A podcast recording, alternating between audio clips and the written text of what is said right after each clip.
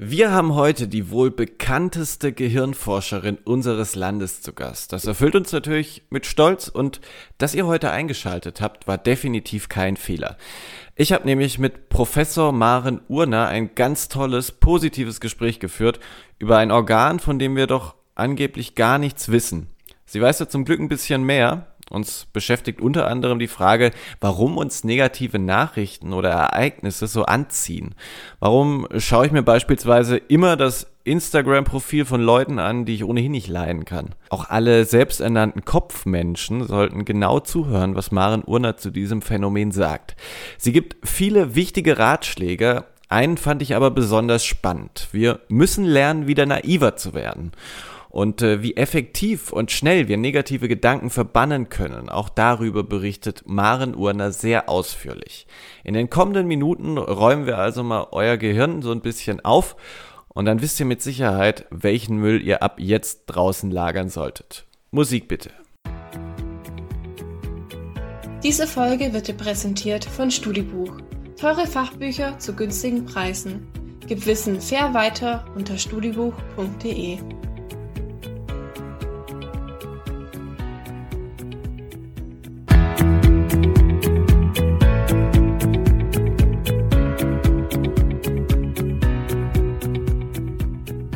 StudiCast mit Daniel Jakob.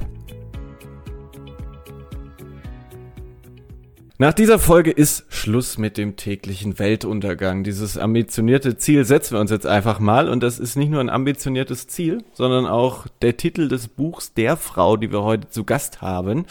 Ich begrüße recht herzlich die Neurowissenschaftlerin Professor Maren Urner. Hallo. Frau Urner, was war die schönste Nachricht, die Sie heute gelesen haben? Uh, äh, da, da wischen Sie mich jetzt tatsächlich auf dem ähm, noch unbefleckten Medienkonsumfuß. Ähm, sind wir vielleicht auch schon direkt beim Thema. Ähm, nämlich habe ich tatsächlich heute noch keine Nachrichten gelesen. Ich habe lediglich äh, die Nachrichten im Deutschlandfunk gehört. Da jetzt die schönste rauszusuchen, fällt mir wirklich schwer. Ähm, und meine Medienhygiene, wie ich das immer so schön nenne, schließt dann natürlich auch so ein paar Nachrichten lesen ein. Und das ist aber heute tatsächlich erst am Abend eingeplant. Ja, das wissen wir meistens gar nicht mehr. Ähm, selbst wenn wir heute bisschen mehr oder in Ihrem Fall, wenn Sie ein bisschen mehr Medien konsumiert hätten, warum ist das eigentlich so? Mir ist jetzt äh, spontan auch keine positive Nachricht eingefallen. Äh, ich habe jetzt aber auch nicht versucht, krampfhaft mir was aus den Fingern zu saugen.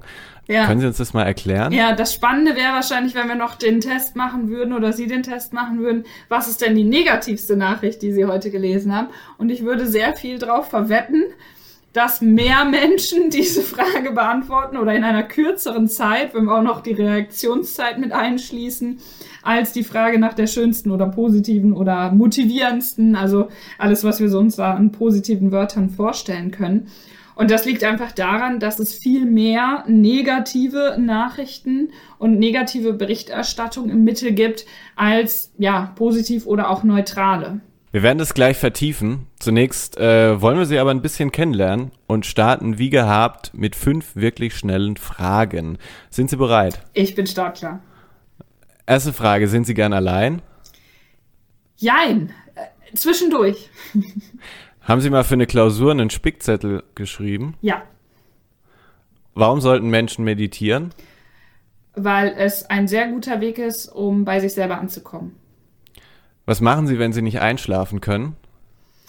Lesen. Und letzte Frage, Kopf oder Bauchmensch? Oh, Kopf, natürlich, als Neurowissenschaftlerin. ja. Wir reden heute auch viel über den Kopf, äh, genauer gesagt über unser Hirn. Und da wäre mal meine erste Frage, warum ist unser Gehirn eigentlich das sensibelste Organ? Weil es aus meiner Sicht als Neurowissenschaftlerin gesprochen natürlich erstmal auch das faszinierendste Organ ist und das sensibelste im Sinne von das komplexeste. Ähm, und dann kommen wir vielleicht beim Sensibel an. Also wir sind weit davon entfernt und wir meine ich jetzt wirklich die Menschheit und vor allem natürlich die Menschen, die sich intensiv damit beschäftigen, wie unser Gehirn funktioniert oder eben auch, was es tut, wenn es nicht funktioniert, zu verstehen, was da eigentlich passiert. Also vielleicht aus eigener Erfahrung gesprochen, je mehr ich mich versuche mit dem Gehirn auseinanderzusetzen und ich bin hier ganz bewusst äh, bescheiden und setze das Versuche davor, umso weniger habe ich das Gefühl, dass ich es verstehe. das geht ja äh, Menschen häufig so, wenn sie sich wirklich intensiv in eine Thematik reinarbeiten, dass dann so diese Erkenntnis wächst, wie wenig man oder die Person eigentlich darüber weiß. Und um auf das Sensible zu sprechen zu können, das Gehirn zu kommen, das Gehirn verändert sich andauernd. Also häufig sprechen ja Menschen davon, sich nicht beeinflussen lassen zu wollen oder nicht Veränderung zulassen zu können oder wollen. Und das ist gelinde gesagt einfach Quatsch, weil sich tatsächlich in jeder Sekunde, und wir könnten jetzt noch eine kleinere Zeiteinheit wählen, in jedem Moment, vielleicht um es mal so ein bisschen allgemeiner, philosophischer zu halten, das Gehirn verändert. Also jede Information, die wir wahrnehmen, bewusst oder unbewusst, die irgendwie von unserem Gehirn aufgegriffen, verarbeitet und vielleicht abgespeichert wird, verändert unser Gehirn. Und das ist eine ganz zentrale, wichtige Erkenntnis, wenn wir dann wahrscheinlich gleich auch noch auf das Thema Medien und Informationskonsum zu sprechen zu kommen, was das eigentlich bedeutet, was wir mit unserem Gehirn machen in jedem Moment, wenn wir bestimmte Dinge daran lassen.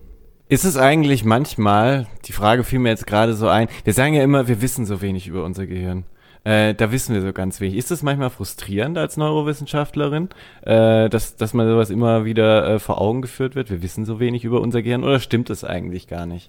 Also ich würde definitiv sagen, dass, dass der Fakt, dass wir so wenig wissen, stimmt. Ob das frustrierend ist, ist vielleicht ein bisschen eine Persönlichkeitsfrage, beziehungsweise eine Frage, wie ich jetzt mit der Information sind wir schon tief drin. Wir sehen die Welt alle unterschiedlich, ist ja eine meiner zentralen Aussagen, ähm, wie ich mit dieser Information umgehe. Und ich für mich persönlich habe eigentlich so diesen Weg gewählt, das ähm, Gehirn sehr demütig und jetzt nicht in einem religiös-gläubigen Sinn oder so gesehen, sondern Demut vor diesem Organ und vor der ja, Biologie des Menschen eigentlich, damit umzugehen. Und ähm, mir das immer mehr zeigt, ähm, wie dankbar tatsächlich, und vielleicht habe ich zu viel meditiert, um auf die Eingangsfragen zurückzukommen. Ich bin schlecht im Meditieren, das nur am Rande, weil mir immer Dinge durch den Kopf gehen gefühlt.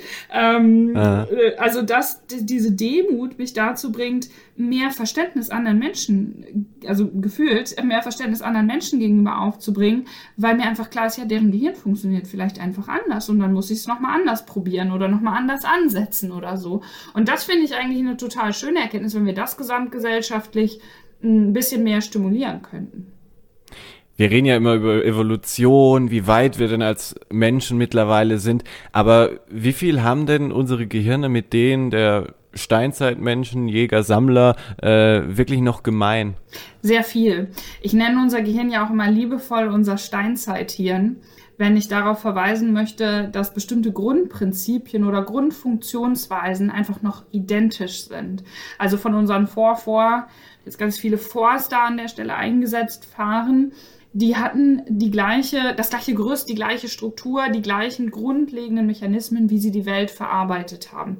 Das ist die erste wichtige Erkenntnis, ähm, die uns helfen kann, besser zu verstehen, warum wir heutzutage manchmal, ja, so im, in der Psychologie nennt man das ja Biases, also so Denktendenzen oder manchmal auch ähm, als kognitive Verzerrung übersetzt, warum wir die an den Tag legen und warum wir alles andere als die ja, vermeintlich objektiven Informationsverarbeiter sind, für die wir uns gerne halten. Auf der anderen Seite, mhm. und das ist der Punkt, den ich eben ja auch schon ganz kurz angesprochen habe, mit dieser kontinuierlichen Veränderbarkeit, da ist der Fachbegriff die, die sogenannte neuronale Plastizität. Also das Hirn ist ein Leben lang formbar, veränderbar und plastisch. Ähm, das sorgt eben dafür, dass in jedem Einzelnen und natürlich jeder Mensch ähm, unterschiedlich die Umwelt wahrnimmt und in jedem Einzelnen da einfach andere Erfahrungen, andere Dinge für bestimmte Veränderungen sorgen. Das heißt, die Grundstrukturen, die Grundmechanismen, wie wir die Welt verarbeiten, ist immer noch genau die gleiche. Was aber nicht heißt, dass wir uns nicht verändern können. Also das ist ganz wichtig, diese beiden Dinge zu differenzieren, weil die Umwelt in jedem Moment uns verändert und beeinflusst. Was uns vielleicht aber eint, Stress und Angst machen uns dumm. Das haben Sie mal gesagt. Warum ist das so? Ja, da gibt es äh, im wahrsten Sinne des Wortes dumm, weil diese Studie ähm, oder die Ergebnisse aus Studien, die ich da versucht habe, so ein bisschen plakativ zusammenzufassen, zeigen, dass wenn wir in einem Angstzustand oder einem und oder einem Stresszustand, das ist auch natürlich häufig überlappend, ähm, sind, dass dann unser IQ sinkt. Also sprich, wenn wir uns den Versuchsaufbau einmal kurz zu Gemüte führen wollen, wenn wir also eine Versuchsgruppe nehmen und erstmal äh, einen IQ-Test machen und diese Menschen dann stressen oder andere Menschen eben in umgekehrter Reihenfolge, um das Ganze zu randomisieren und methodisch sauber zu machen, dann sehen wir bei den Menschen, die unter Stress und Angst stehen, dass die schlechter abschneiden in IQ-Tests und schlechter ähm, bestimmte Aufgaben lösen können, wo es zum Beispiel um äh, das Erinnern von Informationen geht und im weitesten Sinne kognitive Leistungen abgefragt gefragt werden. Ein großes Thema, das unser Hirn vielleicht so ein bisschen unter Stress auch setzt, ist die Digitalität, also digitale Nachrichten, Social Media, Apps. Warum gerade die? Ist das quasi auch damit zu erklären, dass wir dem Hirn unserer Vorfahren eigentlich gar nicht oder unser Hirn dem der Vorfahren eigentlich gar nicht so unähnlich ist. Richtig. Also wenn wir nochmal zum, zum Steinzeithirn ja, zurückkommen oder ein Stück weit dabei bleiben, ähm, sind diese Mechanismen eben natürlich in erster Linie erstmal aufs Überleben optimiert. Also was ist der Sinn des Lebens oder der, der Zweck von einem Gehirn, den Organismus am Leben zu halten? Also der Organismus, wo dieses Gehirn drin sitzt oder liegt oder wie auch immer sich drin befindet. So, das heißt, es ist natürlich darauf optimiert, negatives potenzielle Gefahren und potenziell lebensbedrohende Gefahren möglichst intensiv, schnell und äh, stark zu verarbeiten. Weil eben eine verpasste negative Nachricht natürlich potenziell das Letzte war, was dann in so einem Gehirn passiert ist. Das heißt, es ist erstmal ein evolutionsbiologisch begründbarer Mechanismus. Das jetzt aber übertragen auf die Digitalisierung, wo wir im nicht mehr Minuten oder Stunden oder Tagestakt, sondern wirklich im Sekundentakt, instant, wie es ja auch so schön heißt, ähm, da Negatives und, und Schreckliches und weiß ich nicht was, ja, wir kennen es alle, egal ob es Bilder, Videos, Töne, Texte, was auch immer sind, der Welt präsentiert bekommen, dann ist das ein bisschen übertragen auf die Analogie mit dem Steinzeit, mit der Steinzeit und Säbelzahntiger und Mammut, so ein bisschen der digitale Säbelzahntiger, der da wirklich dauerhaft vor der Höhle steht, beziehungsweise eben in unseren äh, Hosentaschen oder auf den Smartphones, den Laptops und den anderen digitalen Endgeräten uns präsentiert wird. Und das sorgt dann eben nicht nur für akuten Stress, der erstmal auch evolutionsbiologischen Supermechanismus ist, weil er uns überleben lässt, weil alles eben darauf ausgerichtet wird, dieser Gefahr zu entkommen, sondern das sorgt dann für chronischen oder kann für chronischen Stress sorgen und das wissen wir auch alle, der ist alles andere als gesund, ähm, sondern der fördert natürlich sämtliche Zivilisationskrankheiten und andere und hat potenziell andere negative Auswirkungen auf unsere Gesundheit. Mir sind so ein, zwei klassische Situationen eingefallen, in denen ich manchmal das Gefühl habe, man versteht unser Gehirn nicht so wirklich oder auch wie wir in dieser digitalen Umgebung ticken. Beispiel, warum schaue ich mir eigentlich auf Instagram immer Profile von Menschen an, die ich eh nicht leiden kann? ja, ähm, das ist dann äh, sehr plakativ, das sogenannte Gruppendenken. Also ähm, in der Psychologie häufig auch als In-Group, Out-Group-Phänomen äh, beschrieben. Also In-Group die Menschen, die zur Gruppe dazugehören, Out-Group die, die nicht dazugehören. Und das, was wir ganz schnell machen, also unser Gehirn, wir damit, wenn wir in eine Umgebung bekommen, einen Raum betreten, unterwegs sind, wie auch immer, uns begegnen andere Menschen, dann wird ganz schnell kategorisiert und das läuft weitestgehend unbewusst ab. Also sprich, wir gucken, ist das Mann, Frau, ist es äh, gleiche Hautfarbe, andere Hautfarbe und so weiter und so fort. Das heißt, auch das, jetzt wieder übertragen, ne, zurück zum Steinzeithirn, also den Steinzeitmenschen, wenn ich da dort dann in der Steppe oder in einer anderen Umgebung unterwegs war, und mir kamen Menschen oder äh, Homo sapiens anderer Stämme entgegen, dann musste ich ganz schnell klassifizieren, ist das potenziell eine Gefahr oder nicht und mich abgrenzen. Und diese Abgrenzungsmechanismen sind halt immer noch in uns präsent. Da sind wir genau wieder bei dem Punkt, äh, den wir eben schon hatten, dass es einfach äh, bestimmte grundlegende Mechanismen gibt, die unser Gehirn ausmachen und die auch damals das schon Gehirn ausgemacht haben, das Gehirn ausgemacht haben. Wie beurteilen Sie denn Social Media ganz generell? Es gibt ja da teilweise auch in der Literatur sehr provokante Titel, die sagen irgendwie, diese Netzwerke zerstören unser Leben. Was ist da in Ihren Augen dran? Ich bin immer für Grautöne und so auch in der Diskussion um Social Media. Also es wird sehr schwierig. Es ist sehr schwierig, mir eine Aussage ähm, oder eine Aussage von mir zu bekommen, wo ich sage, das ist schlecht oder das ist gut weil ich da ähm, ein bisschen wie ein Jurist oder eine Juristin wahrscheinlich klinge, die sage, Wollte ich gerade sagen, es, kommt, es kommt drauf, an. an ne? ja. Und ähm, das meine ich aber tatsächlich, also ich weiß nicht, ob die Juristen das immer alle ernst meinen, die Juristinnen, aber ich meine es komplett ernst, ähm, weil diese Grautöne und die eben auch im Journalismus mehr zu praktizieren, ist ja eine meiner Kernforderungen, diese Grautöne da ganz wichtig sind. In erster Linie halte ich soziale Medien für ein Phänomen, was da ist und ähm, was auch erstmal bleiben wird. Und die übergeordnete Frage, die ich mir dann stelle oder die ich versuche zu stimulieren in Diskursen und Auseinandersetzungen ist, wie wollen wir denn jetzt damit umgehen? Also statt drauf zu gucken und zu sagen, der ist schuld, die sind schuld, die und das, der und die machen das und das falsch, zu fragen, worin besteht die potenzielle Chance in sozialen Medien und wie können wir Strukturen dafür schaffen, dass wir möglichst viele von diesen Chancen, meistens sind es ja dann mehrere, erreichen können. Um das ein bisschen konkreter zu machen, ich halte Chance, äh, sehe eine der großen Chancen in sozialen Medien darin, dass wir einer höheren Diversität begegnen können, als im, in Anführungsstrichen, analogen, echten, wie auch immer wir das jetzt nennen wollen, ne, auf der Straße leben. So, da, jetzt mhm. haben wir aber ja eben auch gerade schon darüber gesprochen, dass Menschen potenziell dann diese Diversität eigentlich als was wahrnehmen, was erstmal ist, wovon man sich abgrenzen möchte, weil es eine potenzielle Gefahr besteht, wenn die zu einem anderen, in Anführungsstrichen, Stamm dazugehören.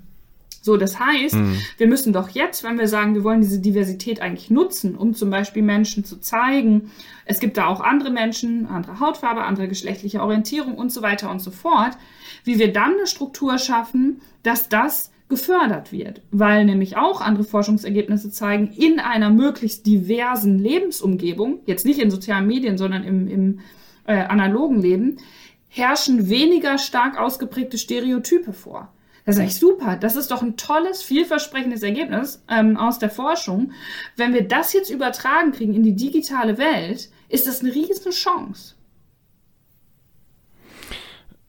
Wenn wir jetzt mal von Social Media auf unseren klassischen Nachrichtenkonsum schauen, der momentan natürlich auch, wir mal, allgemein eher höher ist, kann ich ja auch die Frage stellen, warum klicke ich eigentlich eher einen Artikel an, auf dem irgendwie ein Flugzeug abstürzt oder äh, auf dem ich aktuell lesen kann, äh, wie viele Menschen diesen Tag schon wieder an äh, Corona verstorben sind, als irgendwie ein Artikel, der mir Auswege aus der Klimakrise aufzeigt. Absolut. Und da sind wir wieder bei dem Negativitätsbias. Oder das ist das, die wunderbare praktische Zusammenfassung des Negativitätsbias. Also wir alle sind dafür optimiert, dieses Negative beziehungsweise unser Unbewusstes häufig reagieren, so ein bisschen fast reflexartiges reagieren und oder reflexartiger Umgang mit der Informationslandschaft, in der wir uns tagtäglich bewegen, sorgt dafür, dass wir schneller, eher und ähm, ja intensiver uns mit Negativen umgeben und befassen und auseinandersetzen.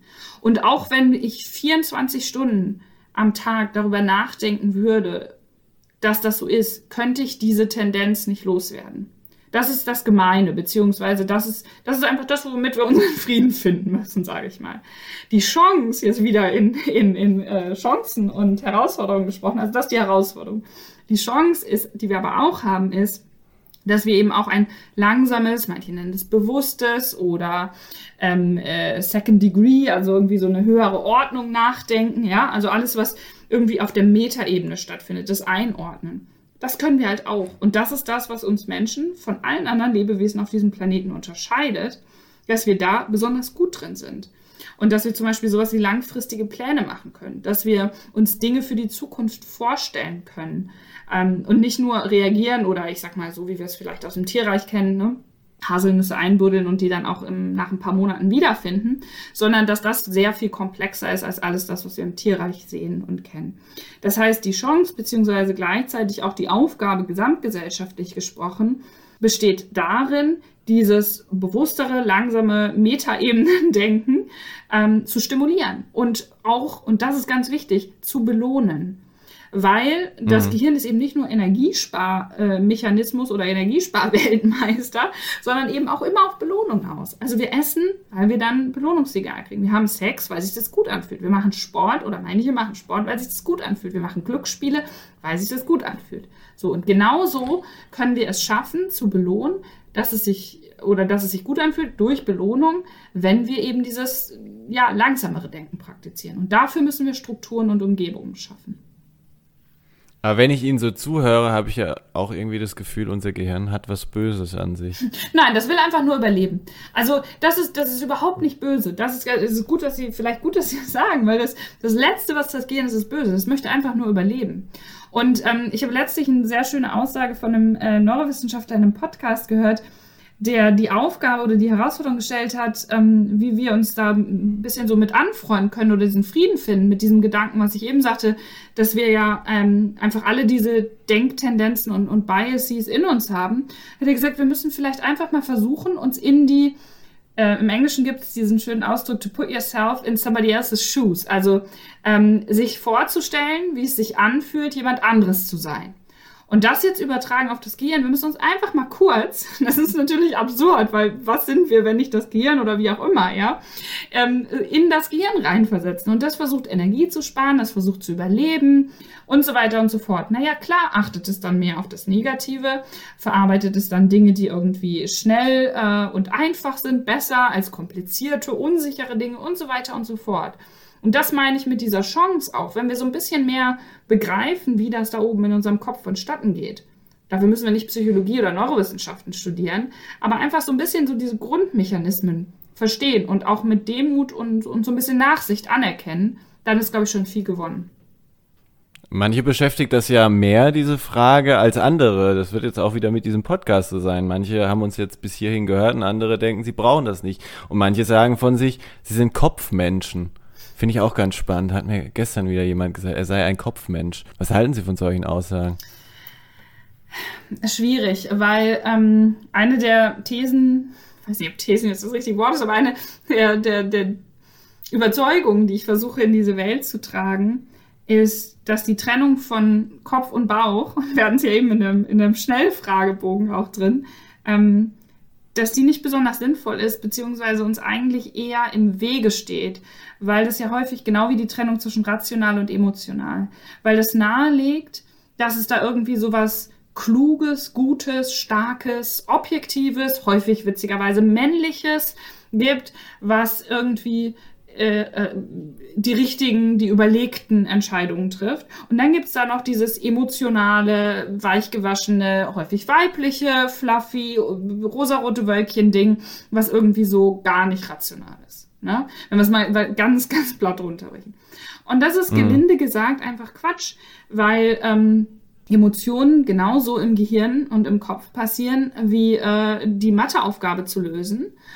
Und ähm, weil jede Wertigkeit, also Wertigkeit jetzt im Sinne von, was ist mir wichtig, womit verbringe ich meine Zeit, ist ja immer emotionsgebunden. Also ich kann ja nur, anders ausgedrückt, einen Wert haben und eine Überzeugung haben, wenn mir etwas wichtig ist. Das ist immer bezogen also auf eine emotionale Einschätzung, Unterscheidung, Diskriminierung. Diskriminieren bedeutet erstmal nichts anderes als unterscheiden.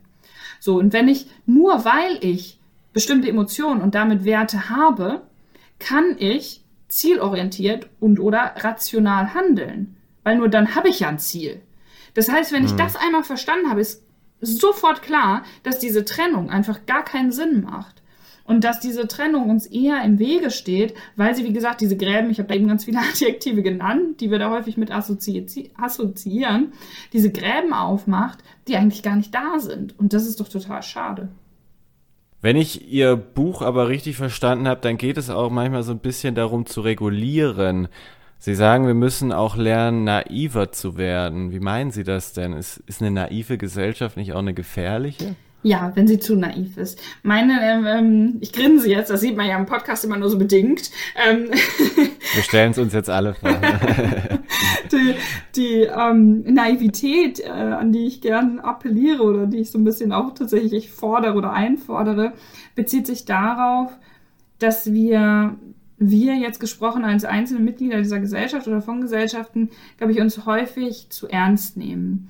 Und zu ernst jetzt in dem Sinne von, dass wir nicht mehr hinterfragen, weder uns selber noch bestimmte Strukturen, Stichwort Gewohnheiten, Thema, was mir ganz wichtig ist, die vorherrschen.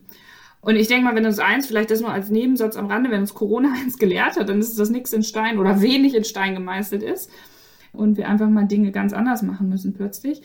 Ähm, und diese Gewohnheiten und diese ja, Strukturen zu hinterfragen, das passiert am besten oder funktioniert am einfachsten, am schnellsten, wenn wir naiv sind. Also wenn wir, positiv gesprochen, naive Fragen stellen, die vielleicht Menschen, die schon ganz lange in einer, und ich mache es gleich ein bisschen konkreter, in einer Thematik drinstecken, sich gar nicht mehr fragen, weil sie es einfach hingenommen haben, dass Dinge so und so funktionieren.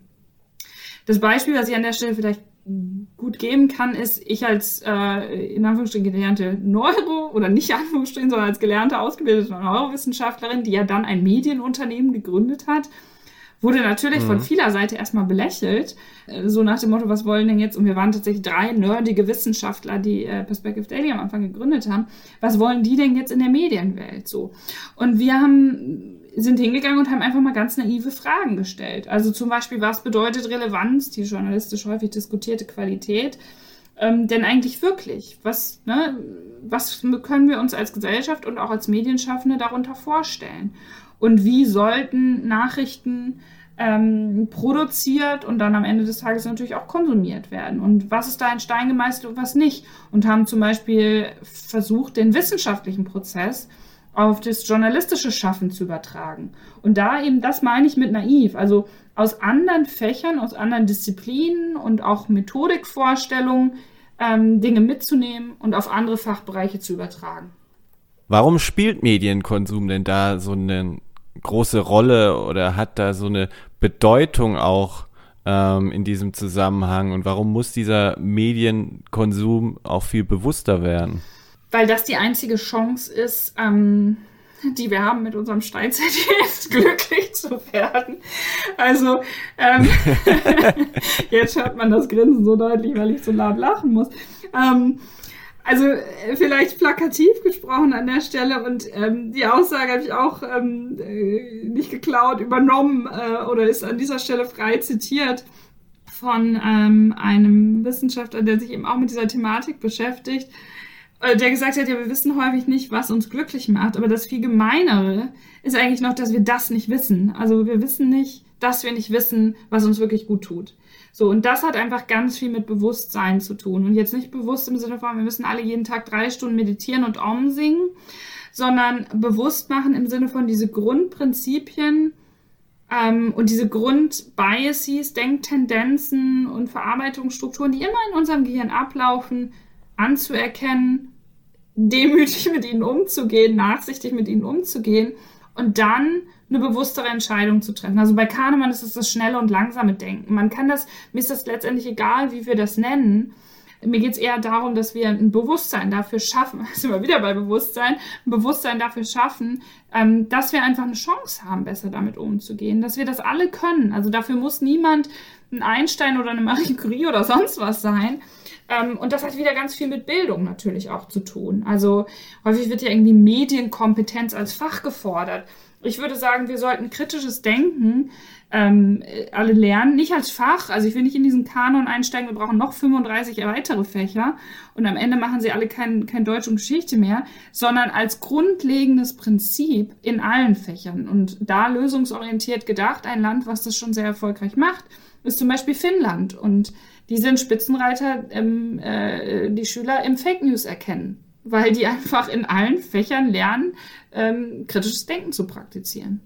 Ich meine, wir haben vorhin über diese Formbarkeit des Hirns gesprochen, sollte ja eigentlich dann äh, kein Problem sein, Korrekt. einfach mal ein, zwei Tage das Handy wegzulegen und Sieht man dann direkt schon einen Effekt oder müssen wir da geduldiger sein? Man sieht direkt, also Mann, ich bin, ich bin ja auch gegen das kleine Wörtchen hier jetzt kleine Spitzfindigkeit, äh, gegen das Mann, weil das Mann häufig äh, so ein, ja, wer denn eigentlich? Also man, man drückt, drückt sich so ein bisschen darum rum, wenn man eigentlich meint. Manchmal passt es auch. Ich bin zu viel, dann gehen wir einfach mal von mir aus. Ich finde auch, ich bin viel zu viel am Handy. Okay. Wenn ich jetzt ja. mal sag, wir nehmen an einem Freitag auf, wenn ich jetzt mal sag, ich mache erst wieder am Montag Instagram oder sowas auf. Ja was werde ich denn dann bis Montag merken? Das ist total schöne Frage. Äh, und danke für die konkrete und ja äh, sehr persönliche Offenbarung. Ähm, die, ich opfere genau, für die Wissenschaft. ähm, das ist tatsächlich ein ähnliches Experiment, was ich mit Studierenden, ähm, wenn ich den Praxiskurs Medienpsychologie unterrichte, mache. Und dann lade ich die ein, also ich fordere sie nicht auf, sondern lade sie ein, einfach mal genau das auszuprobieren. Vielleicht gar nicht, also es ist jetzt schon sehr extrem, es ist jetzt ein bisschen kalter Entzug, ähm, äh, ganzes Wochenende. dass sie einfach mal Nachmittag zum Beispiel eine Stunde spazieren gehen und das fünf oder sieben Tage die Woche, also für eine Woche, ohne technische Geräte und ohne Musik in den Ohren. Und was sie dann wahrnehmen und was dann passiert. Und vielleicht einfach, weil es so schön anschaulich ist, an dieser Stelle jetzt ein bisschen anekdotisch, ähm, was einige dann berichten, ist, sie haben die Welt, und da sind wir genau bei meinem Punkt, ganz anders wahrgenommen. Und sie haben. Können Sie das mal konkret genau, machen? Sie, also was ja, Sie, ja, sie haben zum Beispiel die Vögel, und das klingt jetzt wirklich kitschig, ja, aber die Vögel singen gehört und ähm, haben wieder Menschen irgendwie, die ihnen entgegengekommen sind, Blickkontakt, Augenkontakt und so weiter und so fort. Ähm, in Zeiten von Corona dann gerade Augenkontakt natürlich wichtig, aber halt wirklich eine andere, und da sind wir wieder bei der Sensibilität, so schließt sich der Kreis, ähm, eine andere Sensibilität entwickelt für Reize, die sonst untergegangen sind, weil das Handy ja so dominiert. Also wir haben ja in jedem mhm. Zeitpunkt, zu jedem Zeitpunkt T, äh, haben wir 100 Prozent Kapazität, Aufmerksamkeit. So. Und wenn jetzt aber x Prozent, nehmen wir mal ins Blaue gesprochen, 20 bis 40 Prozent dann für dieses Gerät draufgehen, naja, dann bleibt halt nicht mehr so viel über, in meinem Beispiel 60 bis 80 Prozent, für alles andere. Und wenn wir das jetzt dann rausnehmen und einfach mal sagen, das ist gar nicht dabei, weil schon die schiere Anwesenheit zieht einen Teil der Aufmerksamkeit. Also das Ding kann komplett stumm geschaltet in dem gleichen Raum liegen, gibt schöne Studienergebnisse, dann äh, sind wir trotzdem abgelenkter, als wenn das Ding nicht da ist. So, also Ding jetzt das Smartphone. Ne? Und das mhm. sorgt eben dann dafür, dass wir die Welt anders wahrnehmen. Und jetzt auf das große Ganze gesprochen, wie schnell sehen wir Veränderungen? Naja, genau so schnell. Also ich habe selbst während meiner Doktorarbeit ähm, Studien durchgeführt, wo ich geschaut habe, wie schnell sich die sogenannte Hintergrundaktivität oder die ähm, Ruheaktivität im Gehirn verändert aufgrund von bestimmten Lernerfahrungen. Und genau das ist das, was ich meine. Das geht super schnell. 90 Minuten ein bestimmtes visuelles Training verändert dann die Hintergrundaktivität in den Hirnregionen, wo das verarbeitet wird, nach dem Training. Also nicht währenddessen. Es geht jetzt nicht um das, was dabei ausgelöst wird. Und übertragen auf den Handykonsum ist natürlich auch klar, und das, was ich ganz am Anfang gesagt habe, jede Information, die wir wahrnehmen oder eben auch nicht wahrnehmen, verändert unser Gehirn, bedeutet so ein handyfreies Wochenende natürlich eine ganze Menge Veränderung. Für manche kann sich das vielleicht äh, ganz anstrengend anfühlen, diese neuen Wege im Gehirn zu gehen oder die ja, quasi äh, veränderten Wege, sagen wir mal, äh, das Smartphone beispielsweise in meinem Fall da einfach zwei Tage mal wegzulegen. Äh, letzte Frage in diesem Zusammenhang. Warum ist dieser vielleicht anstrengendere Weg trotzdem der bessere? Das vielleicht würde ich sogar streichen. Es ist häufig anstrengender. Ähm, da sind wir wieder beim faulen Gehirn und Gewohnheiten ändern und dem Energieminimierungsmechanismus, ähm, um möglichst viel Energie zu sparen des Gehirns, weil es will ja erstmal überleben und wer weiß, wann es die nächste Kalorienzufuhr gibt. Ähm, darum ist es anstrengend. Das ist die ganz einfache, ich sag mal, biologische Grundlage.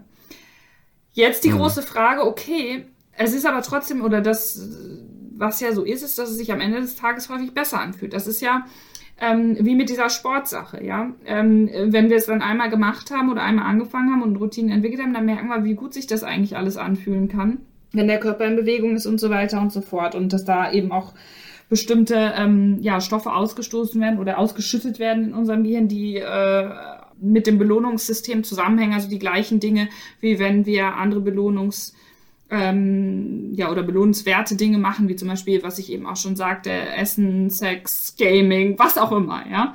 Also warum ist es trotzdem manchmal so schwierig? Weil es am Ende des Tages da auch eine Kosten-Nutzen-Analyse ist. Äh, da bin ich ganz jetzt mal bei dem falschen Begriff des Kopfmenschen. Also ich sollte das natürlich nicht wiederholen, weil umso besser bleibt es dann hängen. Aber ne, ähm, Kopfmensch, also Kosten-Nutzen-Analyse jetzt wirklich darauf bezogen, was kommt am Ende des Tages raus. Und es gibt dann so Initialkosten. Also das ist dieser Schweinehund, wie wir ihn häufig nennen, ne? der innere Schweinehund oder wie auch immer, der überwunden, den wir überwinden müssen den wir dann erstmal ähm, hinter uns lassen müssen, um dann das sehr viel größere, den sehr viel größeren Gewinn, sehr viel größeren Nutzen erleben zu können. Und äh, mhm. das ist einfach so. Da müssen wir uns mit abfinden, weil nochmal, das ist so diese Dinge, die wir nicht ändern können. Da wieder die große Frage, okay, worin besteht denn dann die Chance? Naja, indem wir dann, auch wieder gesamtgesellschaftlich gesprochen und natürlich auch auf individueller Ebene, uns Strukturen und Belohnungsmechanismen schaffen, die das möglichst vereinfachen. Also zum Beispiel, wenn es darum geht, mehr Menschen aufs Fahrrad zu bekommen, Naja, Fahrradwege bauen, das ist der erste Schritt, ja. Oder wenn es darum geht, dass ich äh, selber mein Handy an bestimmten oder äh, ne, das Beispiel mit dem Wochenende an bestimmten Zeiten, Tagen nicht nutzen will, naja, dass ich das Ganze dann vielleicht so ein bisschen auch als Spiel sehe, als Wettbewerb, Gamification, der spielende Mensch, ja, dass ich da was, was Schönes draus mache, dass ich vielleicht sogar in Wettbewerb mit anderen trete. Also es gibt mittlerweile Restaurants, die sagen, okay, ähm, das Handy wird eingeschlossen, während man da ist. Und wer als erstes dran geht, der zahlt die Pizza. Ja, also solche Dinge mag jetzt trivial klingen, aber ähm, wir ja. alle finden sowas cool. Also warum spielen wir Spiele? Genau aus dem Grund. Und ähm, das dann finde ich als, als was abzutun, so, ach nee, das ist aber jetzt nicht ernst genug. Ich denke, das ist zu kurz gedacht, weil warum? Warum darf das nicht Spaß machen? Nach Schluss mit dem täglichen Weltuntergang kommt raus aus der ewigen Dauerkrise. Das ist der Titel ihres neuen Buchs, welches im Mai erscheint. Vielleicht in einem Satz, an wen richtet sich dieses Buch? An alle neugierigen Menschen. Das lassen wir doch jetzt mal so stehen. Dieses Buch gibt's, wie auch Ihr Buch aus 2019 bei Studiebuch zu erwerben. Das packe ich natürlich alles in die Show Notes und bedanke mich jetzt erstmal sehr für dieses tolle Gespräch, Professor Maren Uhr. Ja, ich sag danke. Mir hat's auch großen Spaß gemacht.